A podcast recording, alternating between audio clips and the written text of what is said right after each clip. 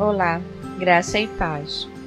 Você vai ouvir agora uma mensagem pregada pelo pastor Diego Ramon na Igreja Presbiteriana de Fragoso. Esta mensagem faz parte de uma série de exposições no Evangelho de Jesus segundo João. Você poderá compartilhar essa mensagem com outras pessoas. Rogamos que o Espírito Santo fale ao seu coração e que Deus o abençoe.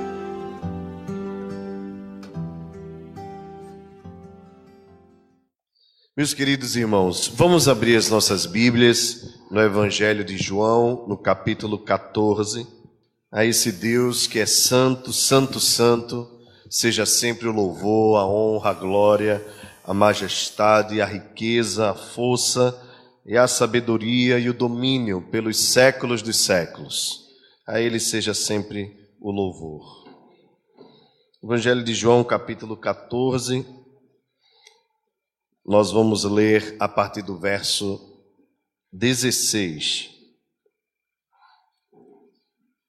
Meus amados irmãos, nós estamos dando continuidade a uma série de exposições que iniciamos em setembro de 2017. Esta série ela pode ser revisada pelos irmãos pelo Facebook, também através do nosso canal no YouTube através de podcasts, áudios em, no Spotify também no Deezer.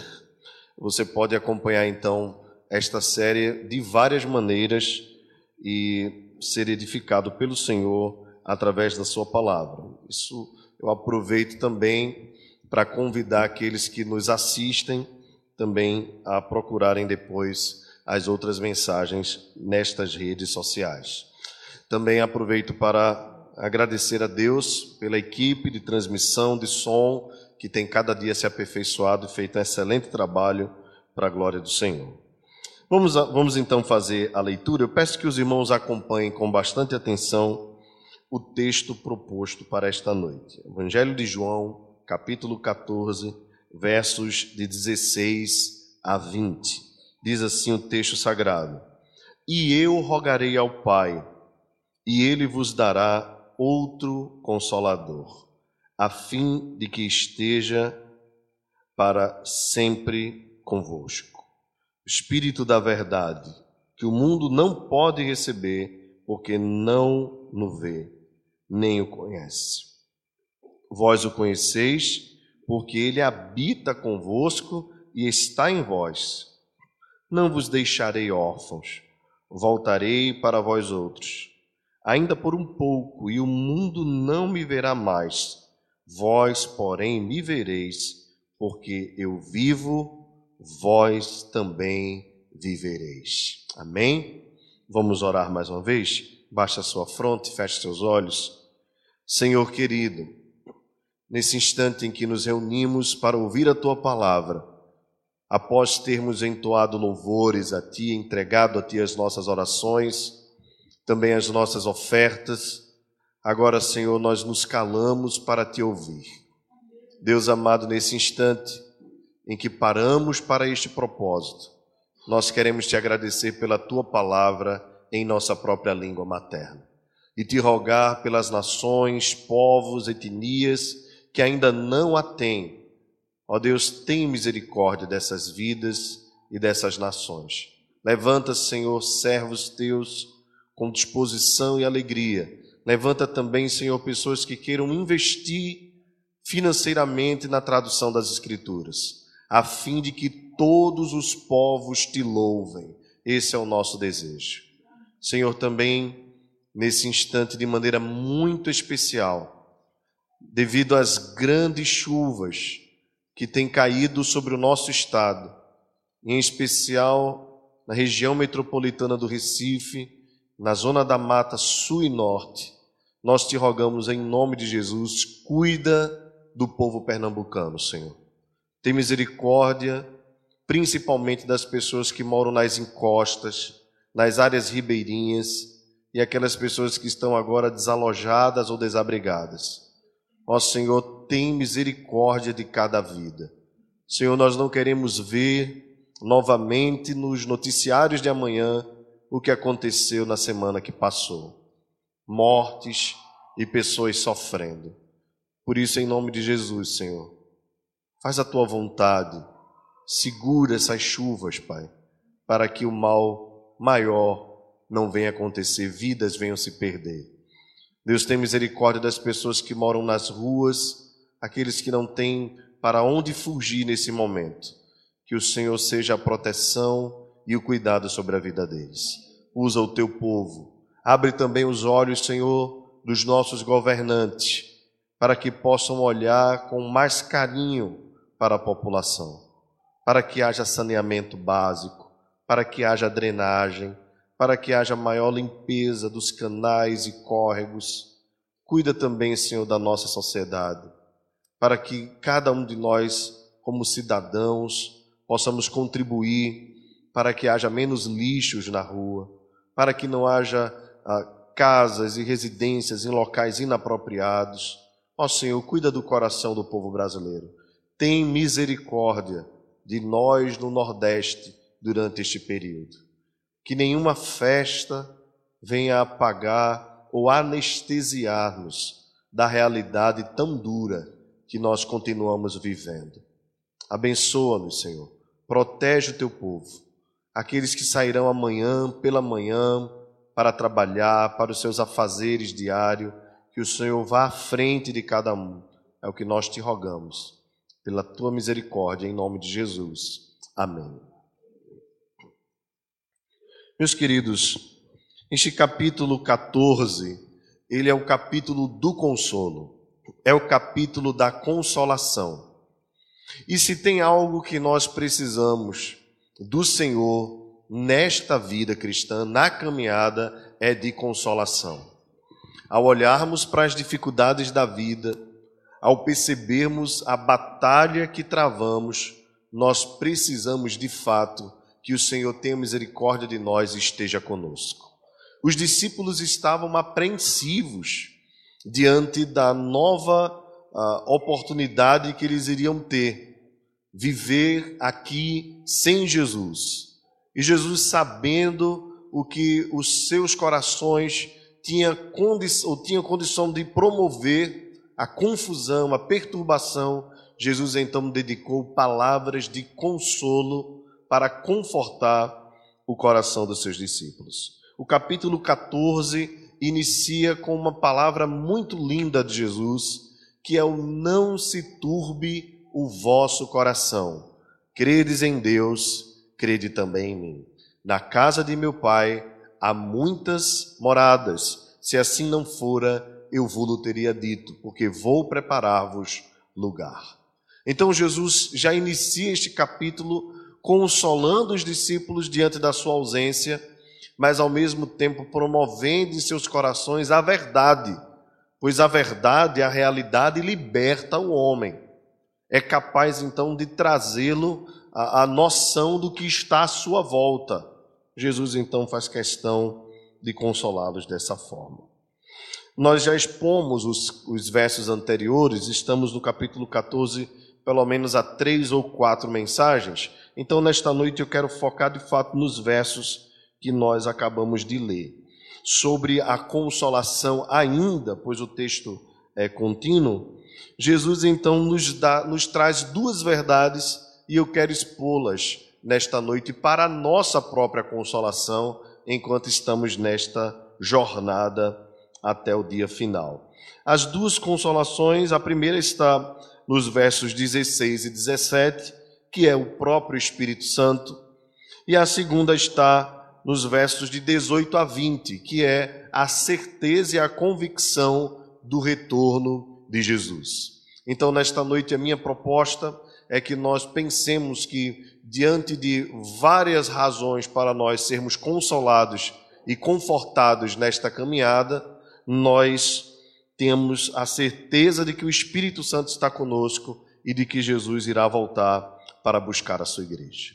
Irmãos, quando nós pensamos em consolação, nós devemos nos lembrar da palavra exortação, encorajamento.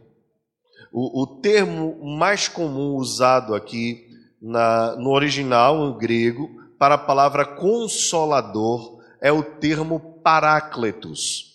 Ele, talvez a tradução consolador, não seja a mais adequada para esse termo, porque quando nós pensamos em consolação, nós pensamos em alguém que fica ali ao lado e fica ali, olhe, cuidado, mas é, você vai sempre estar, eu vou sempre estar presente. É, quando você tiver algum problema, pode contar comigo. Mas o termo melhor utilizado aqui seria advogado. A ideia de alguém que está ali para lhe defender, para lhe mostrar o caminho, para lhe mostrar uma saída. Inclusive, algumas traduções mais recentes já usam o termo advogado na tradução para este verso aqui que nós acabamos de ler. Paráclito, como o próprio termo já nos lembra, né? Para é aquele que está ao lado. Alguém que senta ao seu lado para lhe orientar, para lhe mostrar o caminho, para lhe agir com defesa diante das dificuldades.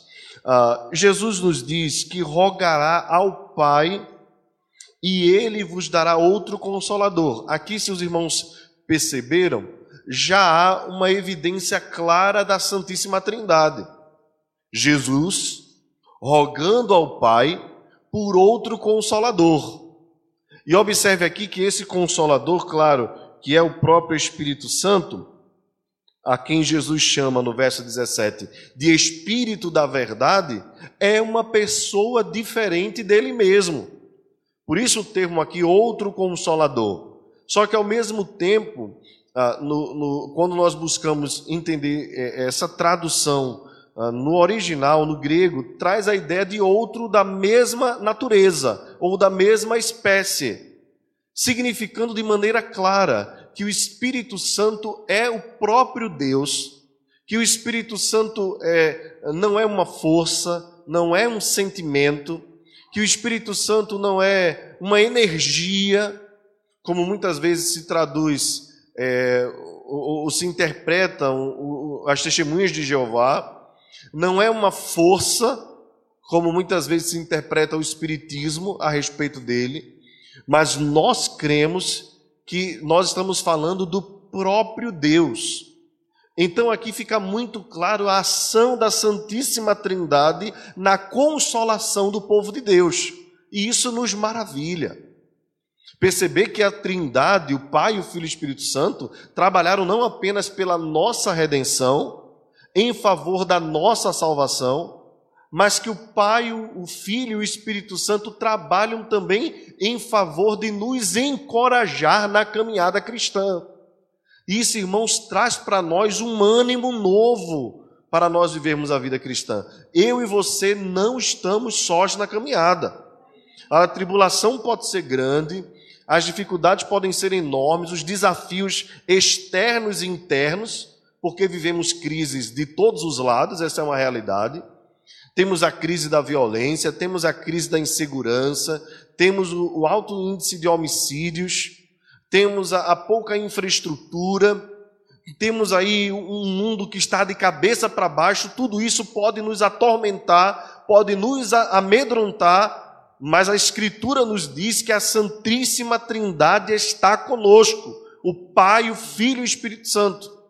Mas também podem ser crises internas, porque nem sempre nós precisamos enfrentar essas dificuldades que eu citei agora há pouco, para vivermos também as nossas crises. Há crises que estão dentro da nossa alma. Quantas pessoas não vivem entristecidas, depressivas, amarguradas, ressentidas, crises do coração que são difíceis de lidar, talvez por conta da solidão, do desespero, da falta de perspectivas. Meus irmãos, Jesus sabia muito bem que estava lidando com pessoas. Os discípulos não eram super-heróis. Os apóstolos não eram pessoas diferentes de nós. Na verdade, se nós observarmos bem a característica do corpo apostólico, nós vamos nos identificar com muitos, em muitos aspectos com cada um deles. Talvez com Tomé, na nossa incredulidade, muitas vezes talvez com Pedro na impulsividade em tomar decisões, Meus irmãos, nós somos carne. Jesus sabe quem nós somos. A Escritura nos diz no Salmo 103, que é exatamente o salmo que fala sobre a misericórdia de Deus, nos diz que Ele conhece a nossa estrutura, sabe que nós somos pó. Somos pó. Quem de nós aqui pode se arrogar e dizer que nunca uh, vai entrar em desespero, que nunca vai se entristecer, que nunca vai passar por isso, por aquilo? nós já observamos o exemplo do apóstolo Pedro. Talvez Pedro foi um daqueles que mais, de maneira impulsiva, que mais se levantou para dizer: Eu nunca vou fazer isso, nunca te abandonarei, nunca vou permitir que isso aconteça. Na verdade, foi o primeiro, ou o segundo, mas estava ali entre aqueles ah, que, se Jesus tivesse expectativa maior sobre ele, ou expectativa incorreta, decepcionaria Jesus. Sabendo Jesus quem ele era, o próprio Cristo falou: Pois antes que o galo cante, por três vezes me negarás. Então ele sabe quem nós somos. E é por isso que ele não nos deixou sem consolação. Interessante notar que ah, aqui há uma, uma clareza de Jesus em nos dizer que o Espírito Santo estaria conosco e que essa atuação do Espírito Santo ah, não significa que ele não habitava nos apóstolos, que ele não habitava nos cristãos. Há, há, há pessoas que acreditam, parte da, da, do evangelicalismo brasileiro, que o Espírito Santo só veio habitar na igreja no dia de Pentecostes. Isso não é verdade. Até porque é impossível alguém crer em Jesus se não for por meio do Espírito Santo. O Espírito Santo já habitava nos cristãos na antiga aliança. Porém, ele veio, e isso é inevitável nós percebermos, ele veio com capacitação de poder, de fato, no dia de Pentecostes. Mas ele já habitava nos crentes. Observe que o próprio texto diz isso. O Espírito da verdade que o mundo não pode receber, porque não o vê, nem o conhece Vós o conheceis, o que diz a Escritura, porque ele habita convosco e estará em vós. Ele já habita no crente. E estará é a promessa de Pentecostes. Ele habita e, a, e participará na vida da igreja de maneira capacitadora para a pregação do evangelho e para o testemunho cristão em todas as nações. Qual a importância, irmãos, do Espírito Santo para uma vida de consolação? Ele é fundamental. Ele é fundamental. O Espírito Santo é quem nos guia a toda a verdade. O Espírito Santo é quem nos orienta. O Espírito Santo é quem, em meio às crises, porque eu não sei se você já viveu, mas muitos cristãos já viveram a crise de pensar: será que eu sou crente? Será que eu não sou crente? Será que eu sou salvo? Será que eu não sou salvo? É nessa crise que a Bíblia diz que o Espírito confirma ao nosso espírito que somos filhos de Deus. Então você quer convicção maior? Se somos filhos, como diz a Escritura, somos também herdeiros e co-herdeiros com Cristo. Se somos filhos, somos parte da família de Deus. O pai jamais rejeita o filho, mesmo aquele pródigo que um dia o abandonou, Arrependido, voltando, o pai o recebe, na verdade, o pai o aguarda para recebê-los de braços abertos. Então, quando nós temos a certeza de que o Espírito Santo está conosco, nós temos a convicção de que temos uma vida cristã e a possibilidade de vivermos uma vida cristã frutífera. É o Espírito também que nos guia a toda a verdade. Como diz a própria Escritura, o próprio Jesus nos diz, pois Ele é o Espírito da verdade. Veja, irmãos, quando nós estamos em dúvida sobre o que fazer, que decisão tomar, como agir, nós temos o Espírito Santo que habita dentro de nós. E ele nos fará lembrar, ou nos faz lembrar, foi promessa de Jesus, tudo o que Jesus nos ensinou, tudo o que está escrito. Nas horas de dúvida, de dificuldade, nós não devemos agir de acordo com a nossa própria consciência ou de acordo com a nossa vontade, mas na verdade o Espírito Santo que habita em nós nos fará lembrar qual a vontade do Pai, e assim nós podemos seguir. Esses são só dois exemplos da importância do Espírito Santo na vida da igreja. Nós não estamos sozinhos. Não estamos sozinhos. Jesus não está mais conosco em carne aqui, mas Ele está presente em nosso meio e, principalmente por meio do Espírito Santo, Ele continua vivificando a sua igreja. A sua igreja há dois mil anos, desde que Jesus, ou quase dois mil anos, desde que Jesus foi assunto aos céus, a sua igreja continua firme, apesar de todas as dificuldades históricas que nós já conhecemos mas há sempre um remanescente fiel, como diz a confissão belga, pois Cristo é um rei que não pode ficar sem súditos, é exatamente obra do Espírito Santo preservar os santos. Então ele preserva não apenas a igreja como um todo, diante da apostasia e dos desvios deste mundo, mas ele também preserva a nossa vida individualmente, pois somos a igreja de Cristo. É ele que está conosco. É Ele que aquece o nosso coração, que aquece a nossa alma. É Ele que, quando nós estamos cheios do Seu Espírito, é Ele que nos capacita a viver a vida neste mundo louco. É Ele que nos encoraja. Talvez essa seja a, a palavra mais bela que nós podemos encontrar a respeito do Espírito Santo. Ele é o nosso encorajador é aquele que nos faz levantar todos os dias e muitas vezes nós nem percebemos a ação do Espírito Santo de Deus. Se nós fôssemos ser bem realistas, quando olhamos para a administração da Santíssima Trindade, das três pessoas, a mais discreta delas é o Espírito Santo, não é verdade? Talvez até mesmo historicamente a igreja fale pouco sobre a pessoa do Espírito Santo.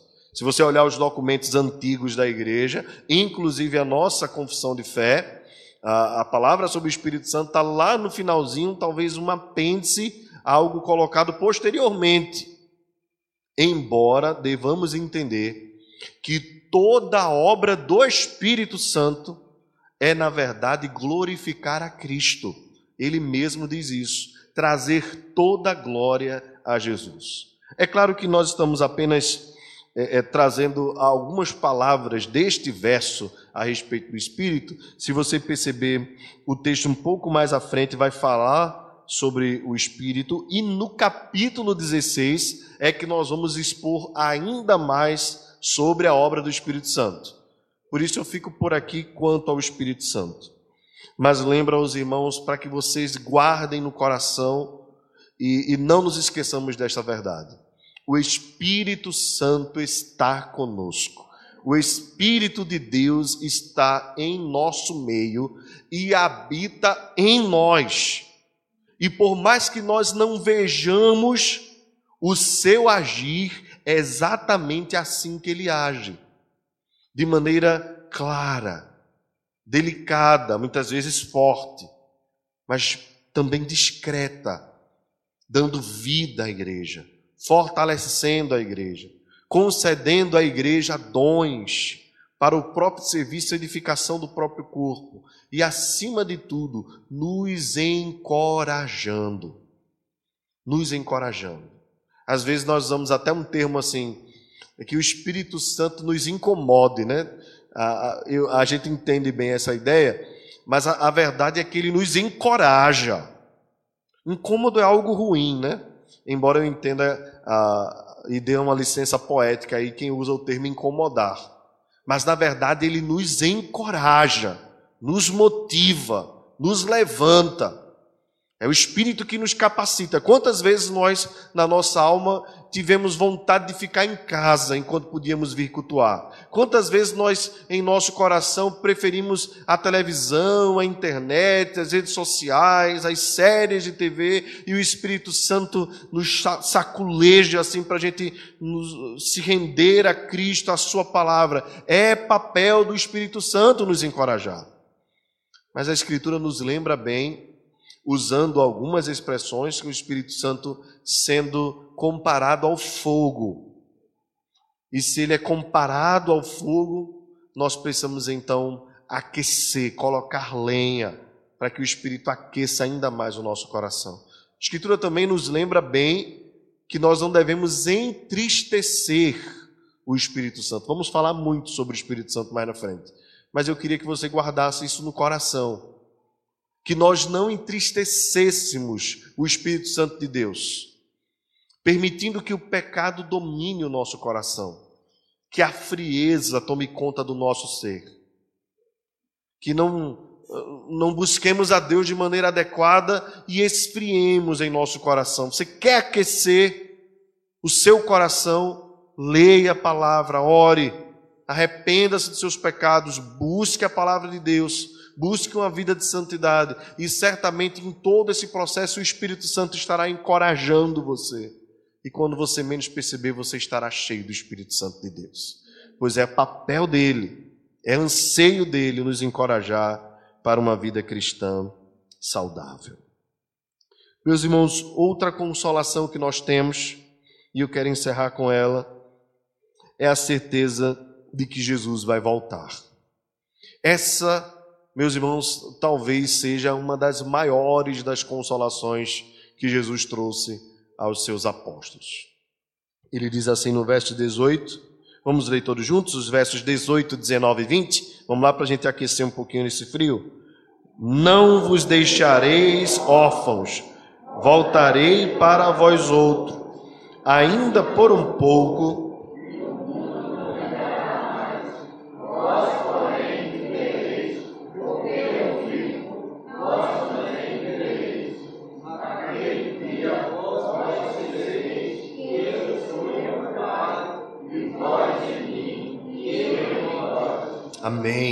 Louvado seja Deus. Veja que promessa maravilhosa e consoladora. Vocês não ficarão órfãos. Vocês não ficarão órfãos. Os irmãos já devem ter ido a um orfanato. Já, nós já, já fomos a orfanatos, né? Já participamos, vimos crianças abandonadas e sabemos bem a, a luta que é no coração quando, quando muitas vezes as visitas saem e o vazio domina o coração das crianças que ficaram sozinhas.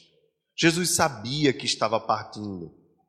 Jesus sabia que a sua partida traria para os apóstolos aquele sentimento de tristeza, aquele, aquela falta, aquela ausência, aquela saudade. Eles andaram com Jesus durante três anos, os irmãos sabem bem disso. Nós acompanhamos em toda a série, eles viveram a intimidade da amizade. Eles puderam compartilhar do pão, eles fizeram refeições juntos todos os dias, dormiram no mesmo local, eles tiveram experiências agradáveis e desagradáveis juntos. Foram três anos muito intensos daqueles que abandonaram toda a sua vida, toda a sua rotina, profissões para andarem com Jesus. Agora Jesus chama-os e diz: Eu vou para o Pai e para onde eu vou vocês não podem ir agora. Jesus sabia muito bem o que isso causaria ao coração dos seus apóstolos. Os irmãos que, por exemplo, já perderam seus parentes sabem o que eu estou falando. A dor da ausência de alguém a quem você dedicou parte da sua vida. Talvez mãe, pai, marido, esposa, até mesmo filhos. Mesmo que não seja a perda da morte, por exemplo, que é a mais dura de todas, mas há, por exemplo, pais que, quando os filhos saem de casa, sentem aquilo que algumas pessoas chamam de síndrome do ninho vazio. É a ausência do filho. Olha, os pais se dedicam a vida toda aos filhos. Quando, por exemplo, nós temos filhos pequenos, né, há uma dedicação quase que exclusiva. Né? A nossa vida, de alguma forma, gira em torno da rotina dos nossos filhos. E eles vão crescendo e vão tomando a independência, e depois, com o tempo, chega alguém na porta da sua casa dizendo: Quero casar com sua filha. É um sentimento terrível. Eu, eu acredito que daqui para lá o porte de armas estará de fato liberado, vai ser mais barato e a gente vai poder resolver esse problema de forma mais fácil. É, mas enquanto isso não acontece, você já imaginou isso acontecendo? E aí aquele camarada que não é desabafo não, porque a minha ainda tem cinco anos, né? Mas aquele camarada que não comprou uma fralda, não comprou uma lata de leite, nunca pagou uma mensalidade da escola, dizer, quero casar com sua filha, vou levar ela para mim. Você já imaginou um negócio desse? As mães também, claro, né, pensam assim a respeito dos seus filhos.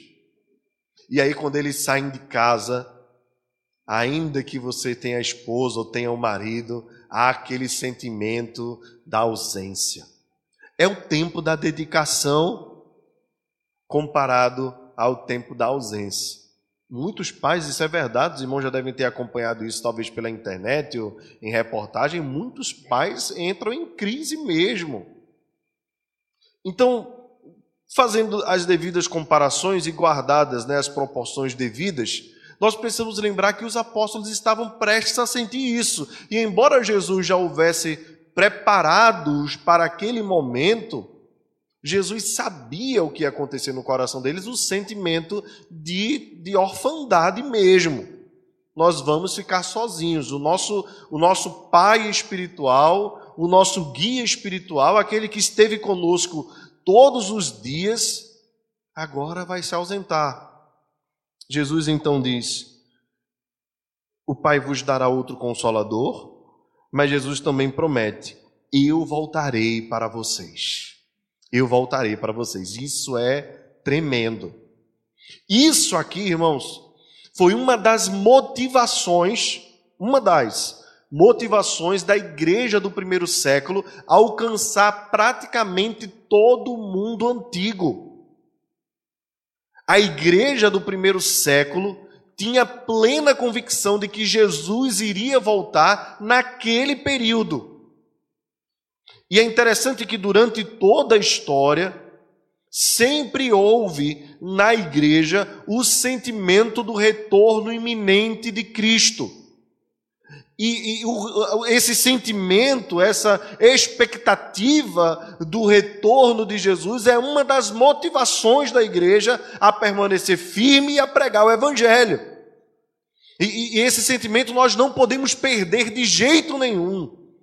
Uma das características das três mais importantes que Paulo exalta da igreja de Tessalônica é isso: o amor de vocês, a, a, a operosidade da fé de vocês, o amor abnegado, a operosidade da fé e a firme esperança.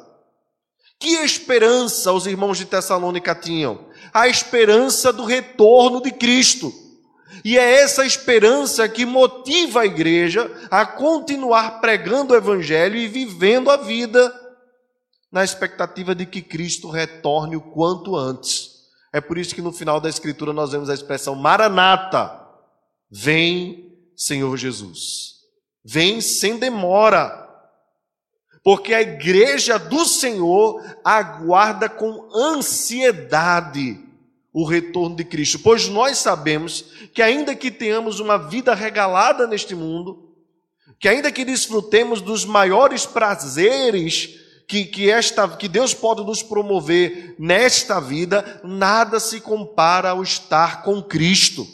Segundo o apóstolo Paulo, é incomparavelmente melhor, ao ponto do apóstolo Paulo desejar até mesmo morrer. Ele diz: olha, estar em Cristo ou com Cristo é incomparavelmente melhor do que isto aqui.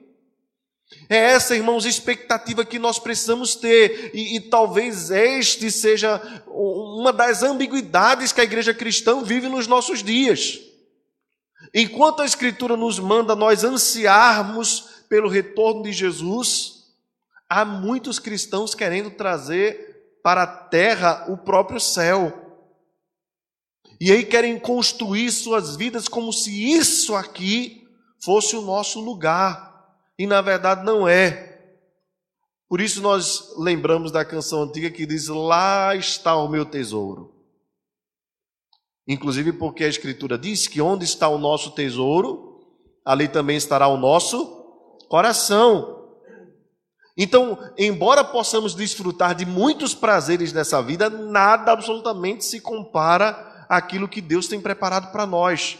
E nós precisamos ansiar estas coisas mais do que as coisas deste mundo. Ainda que você seja jovem e queira casar, porque muitos dos jovens pensam assim, eu também pensava, né? Senhor, volta, mas deixa eu casar primeiro. Meus irmãos, o maior de todos os casamentos são as bodas do Cordeiro. Prazer nenhum é maior do que este, do que estar com Jesus, é o casamento da noiva com o noivo. E eu já falei aqui como exemplo, mas gostaria de lembrar aos irmãos mais uma vez, talvez no, no, no sentido financeiro, de buscas materiais, o maior de todos os bens que a gente possa ter é a casa própria. Mas nenhuma casa se compara àquela que Deus tem reservado para nós. Porque a, a, casa que nós temos nesse mundo, irmãos, ela é, é ínfia, ínfima a respeito, ou comparada àquilo que Deus tem preparado para nós. Olha, nós estamos numa casa nova, três meses, já tem tanta infiltração lá no apartamento, que a gente já vai ter que ligar para a construtora. Eu não sei como é que está a sua nessa chuva. Mas as nossas casas aqui tem goteira, tem infiltração, às vezes mina água. Não é verdade? Você precisa estar limpando, arrumando todo dia. Ah, dá um trabalho cuidar da casa. Jesus disse: Eu tenho preparado para vocês uma morada na casa de meu pai. São muitas. Se assim não for, eu vou teria dito. Não há prazer nem mesmo da casa própria, reformada, perfeitinha do jeito que você queria. Nenhum prazer se compara àquilo que Deus tem reservado para nós. Nosso tesouro está em Cristo e Ele prometeu que vai voltar. Irmãos, quando ele voltar, ele consumará todas as coisas. Ele vai encerrar toda a aberração que este mundo tem promovido. Ele porá fim à iniquidade. Você já imaginou isso? O pecado não mais terá vez nesta nova terra, neste novo lugar que Deus reservou para nós. Nós não teremos homicídios. Você já imaginou? E não apenas não teremos homicídios, mas também não teremos morte, pois a morte foi derrotada pelo próprio Cristo. Nós não teremos nela câncer, nós não teremos AIDS, nós não teremos depressão, nós não teremos solidão, nós não teremos tristeza, e Ele mesmo enxugará dos nossos olhos toda lágrima o pecado não mais habitará em nós, nós receberemos novos corpos. Esses corpos não terão as limitações que nós temos nesta vida.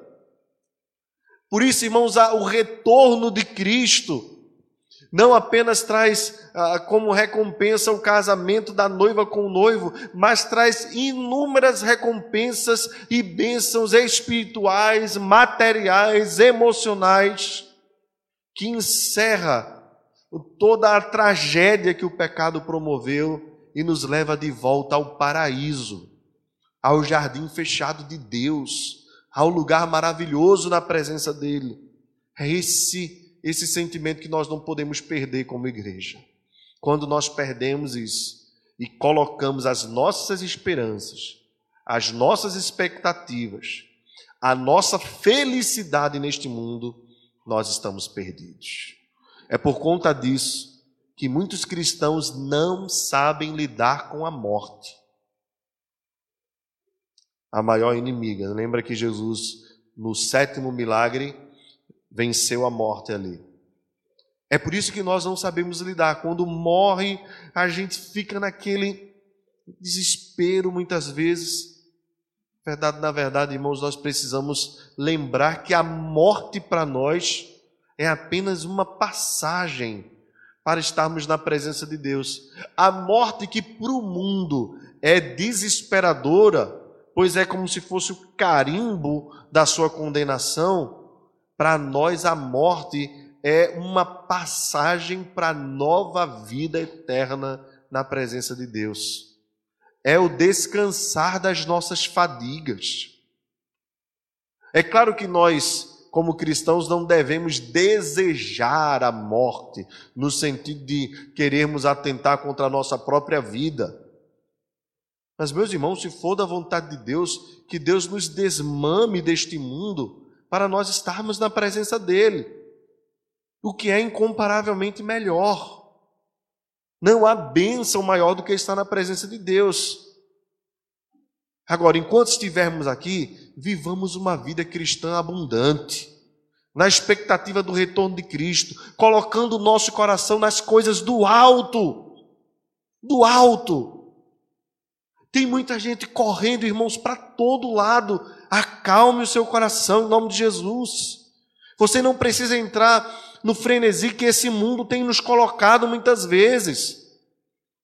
Sabe, nós precisamos aprender a viver essa vida, como o apóstolo Paulo diz, com contentamento.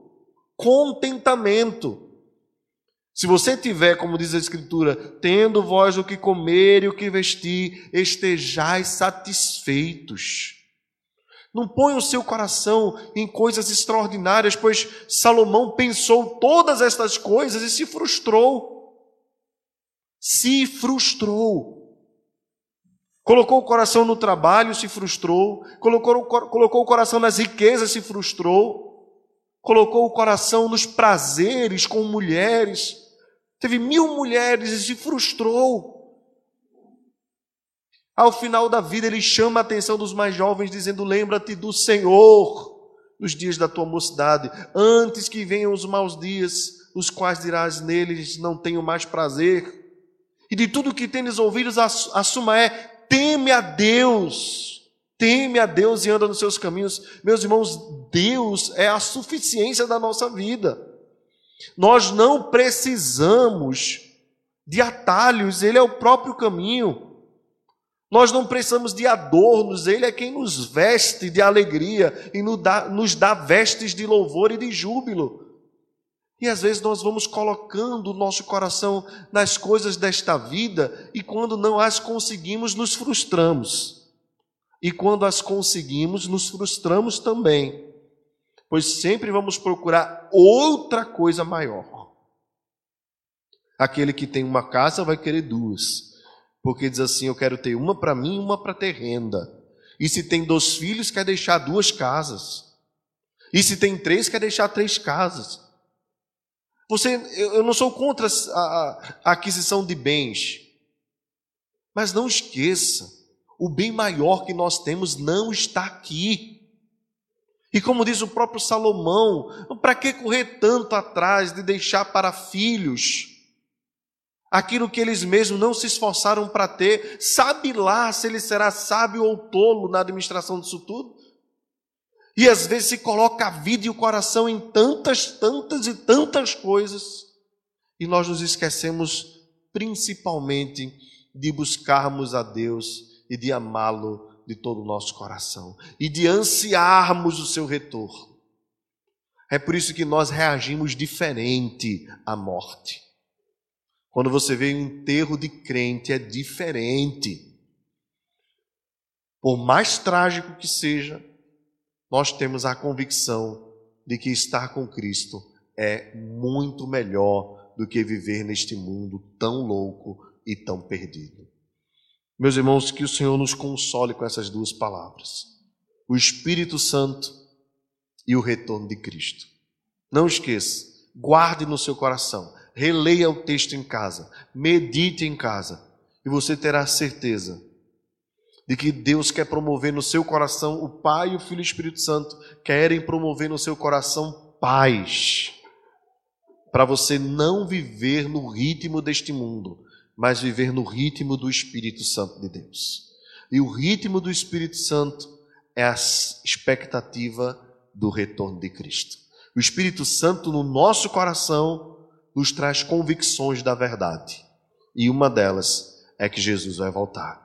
Que a graça do Senhor Jesus, o amor de Deus, o nosso Pai, e as ternas consolações do Espírito Santo, o Espírito da verdade, esteja conosco e com toda a igreja do Senhor, espalhada sobre a face da terra, agora e para todo sempre. Amém. Você acabou de ouvir uma mensagem pregada pelo pastor Diego Ramon na Igreja Presbiteriana de Fragoso. Compartilhe esta palavra com mais alguém. Deus te abençoe e até a próxima.